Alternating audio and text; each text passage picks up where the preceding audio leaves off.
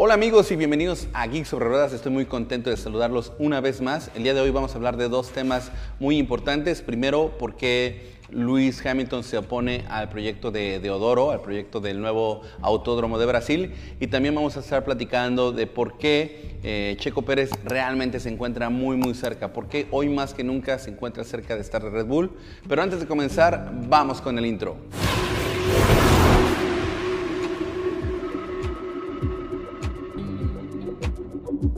Así es, señores y señores. Recuerdo hace como unos tres meses, de hecho les voy a dejar aquí el link, cuando platicaba cuáles eran las posibilidades que tendría Sergio Pérez en caso de dejar Racing Point. Comentaba que una posibilidad eh, real que habría que comentar en ese momento, que no sonaba tan posible, era que llegara Red Bull. Y bueno, todo el mundo o mucha gente me comentaba que estaba loco, que Red Bull no necesitaba de alguien como Sergio Pérez, que Red Bull no elegiría a nadie que no fuera de la escuela de pilotos, etcétera, etcétera, etcétera. Y yo de verdad hasta empecé a dudar de mí mismo porque dije, a lo mejor estoy muy equivocado con esa teoría, pero realmente el tiempo me ha dado la razón y espero que me la siga dando con estos comentarios que estoy a punto de hacerles el día de hoy, que es por qué hoy Checo Pérez se encuentra más cerca que nunca de llegar a Red Bull. Si no es que ya está hasta pactado. ¿eh? Y bueno, eh, el motivo número uno y el principal que creo que es importante mencionar es que Sergio Pérez está en un muy buen momento como piloto y al mismo tiempo no existe un piloto en el eh, ecosistema de Red Bull que se pueda acercar al talento que tiene Max Verstappen. Ese yo creo que es el motivo principal por el cual Sergio Pérez podría estar, digamos, pisando fuerte cerca de la entrada de Red Bull, porque pues ya sabemos que tiene mucha experiencia, ya sabemos que eh, tiene pues talento, que maneja muy bien los neumáticos, que es un piloto de cabeza fría, que normalmente siempre da lo mejor para obtener la máxima cantidad de puntos que un equipo puede obtener. Entonces, como todas esas características eh, son muy importantes, dadas las circunstancias que tiene Red Bull, pues ese lo pondría como el primero. Pero sin embargo hay otros puntos muy, muy importantes. Número dos, yo creo que es sumamente importante el hecho de que Red Bull pierde uno de sus patrocinadores más relevantes, que en este caso estamos hablando de Aston Martin, precisamente porque va a nacer esta nueva escudería llamada Aston Martin. Entonces, curiosamente y de manera irónica, eh, la misma razón que hace que Sergio Pérez se tenga que ir, porque sabemos que hay intereses europeos y por eso trajeron a Vettel, es la misma razón que podría estarle dando indirectamente también la entrada a Red Bull. Y otro punto por el cual considero que Sergio Pérez tiene grandes posibilidades es por el tema de que Honda dejará de ser el motorista de Red Bull en el año 2022. Eh, antes cuando comentaba que Sergio Pérez podría llegar directamente a Red Bull, me decían que el factor patrocinadores no era importante para Red Bull porque ellos tenían a Honda, Honda era base de ellos y con eso tenían un gran respaldo. Pero curiosamente, el que deje ser el motorista, pues quiere decir que Red Bull va a dejar de recibir todo ese apoyo que es tan importante para ellos. Entonces, el que llegue alguien con esa potencia en cuanto a finanzas podría darle a Red Bull la liquidez necesaria, porque también recordemos que Red Bull no sabe qué va a hacer con su motor para el 2022.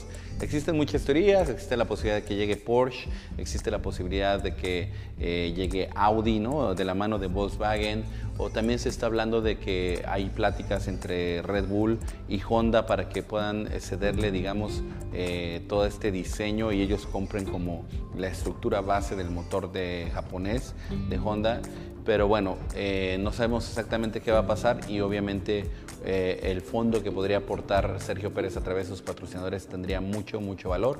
Así es que ese sería también un punto más otra razón que creo que nos hace sentir que Sergio Pérez se encuentra más cerca que nunca de estar en Red Bull es sus declaraciones. No sé si han visto las últimas declaraciones que ha estado haciendo Sergio Pérez y en una de ellas dice que prácticamente no tiene prisa, que él está interesado en estar en un equipo competitivo, que ha estado en pláticas, que no hay nada seguro, pero el hacerlo tan tranquilo y la manera como se está manejando, el verlo con tanta confianza nos hace pensar que quizás está bastante cerca de llegar a este equipo de la bebida energética.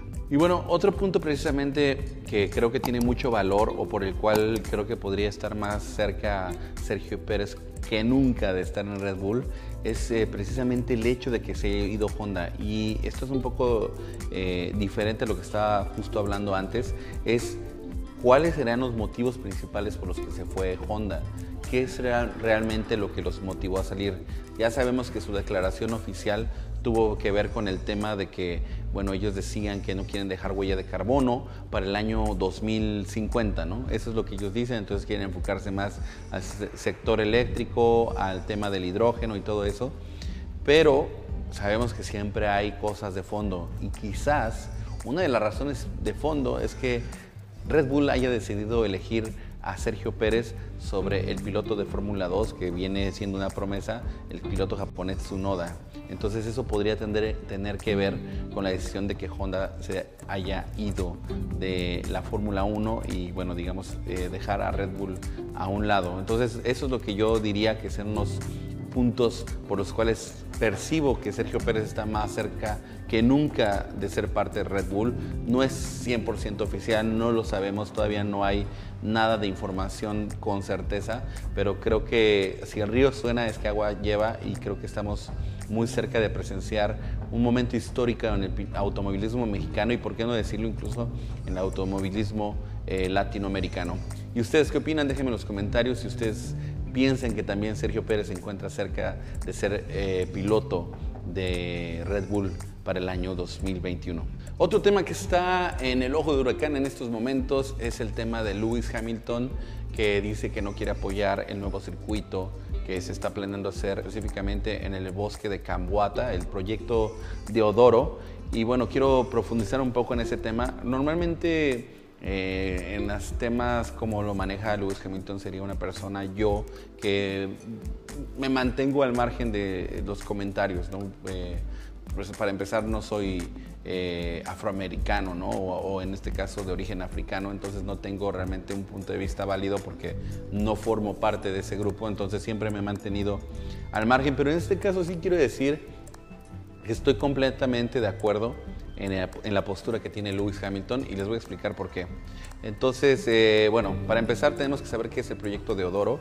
El proyecto de Odoro es eh, un interés que tienen de formar un eh, nuevo circuito, de construir un nuevo circuito dentro del bosque de Camboata. Y bueno, para poder hacer este circuito que le están llamando sustentable, de cualquier manera habría que derribar cientos de miles de árboles. Entonces yo no puedo entender cómo le pueden llamar a un proyecto que derrumba cientos de miles de árboles sustentable y bueno, según lo que tengo entendido, lo que pasa realmente y bueno, lo que están buscando es aprovechar este tema del coronavirus y que se tuvo que cancelar el Gran Premio de Brasil, en este caso en el circuito de Interlagos, un circuito además histórico, icónico que a muchos nos encanta, los verdaderos puristas de la Fórmula 1 creemos que es uno de los mejores autódromos que existe por todas las características que tiene, ¿no? Desde eh, sus curvas, su cambio de altitud, entonces realmente creo que no es necesario desde ese punto de vista eh, tener que generar un nuevo circuito, pero realmente lo que sabemos es que no hay una buena relación entre los promotores del Autódromo de Interlagos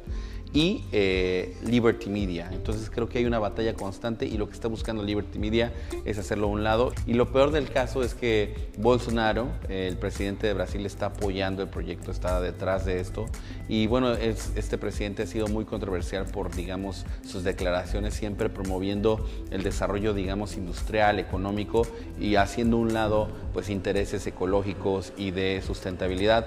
Así es que por eso es que estoy completamente de acuerdo con Hamilton. No creo que sea necesario un nuevo Gran Premio en Brasil, no creo que sea, sea necesario un nuevo autódromo. Eh, creo que Interlagos es un autódromo con mucha historia, con mucha riqueza, con eh, bastante complejidad. Es de mis favoritos del calendario y creo que la, la, mayoría coincidirán conmigo que les gusta la Fórmula 1, que Interlagos es una de nuestras carreras favoritas.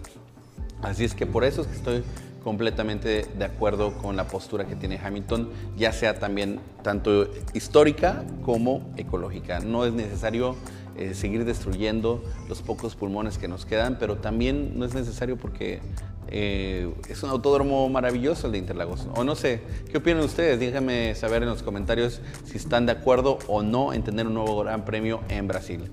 Y bueno, esto ha sido todo por hoy. Espero que les haya gustado el video. Como siempre, les recuerdo que se pueden suscribir y que le pueden dar clic en la campanita y que es totalmente gratis, no les vamos a cobrar nada. Se viene un video para ustedes muy bueno, no crean que nos hemos olvidado, estamos trabajando en él. Juan Félix no saben, les está dando todos los días a la edición. A este video de Aitron Cena y espero que lo podamos tener muy pronto para ustedes. Lo que sí les quería decir y recordarles que este domingo vamos a tener nuestro segundo en vivo de Geeks sobre Ruedas y va a estar muy emocionante. El primero, la verdad es que nos encantó, llegó hasta dos horas platicando con todos ustedes de Fórmula 1, de carros y esperamos que este segundo live también nos vaya tan bien como esa vez. Muchísimas gracias a todos los que participaron en ese live. Y este live va a ser un poco diferente porque en esta ocasión era un fin de semana sin carrera y este lo vamos a hacer justo en cuanto termine el Gran Premio de Eiffel, que por cierto no es en Francia, es en Alemania. Y bueno, vamos a estar platicando de todo lo que pasó en la carrera y si tenemos más noticias, pues vamos a estarles informando. Incluso tengo planeado darles un resumen de la carrera, a los que no hayan podido ver la carrera, darles un rápido resumen para que en caso de que se la hayan perdido eh, en vivo, se puedan actualizar con nosotros, con Geeks sobre Ruedas. Así es que va a estar muy emocionante. Esto ha sido todo por hoy. Eh, detrás de cámaras, como siempre, está Juan Félix Medina. Yo soy Germán Cabello y nos vemos en la próxima emisión de Geeks sobre Ruedas.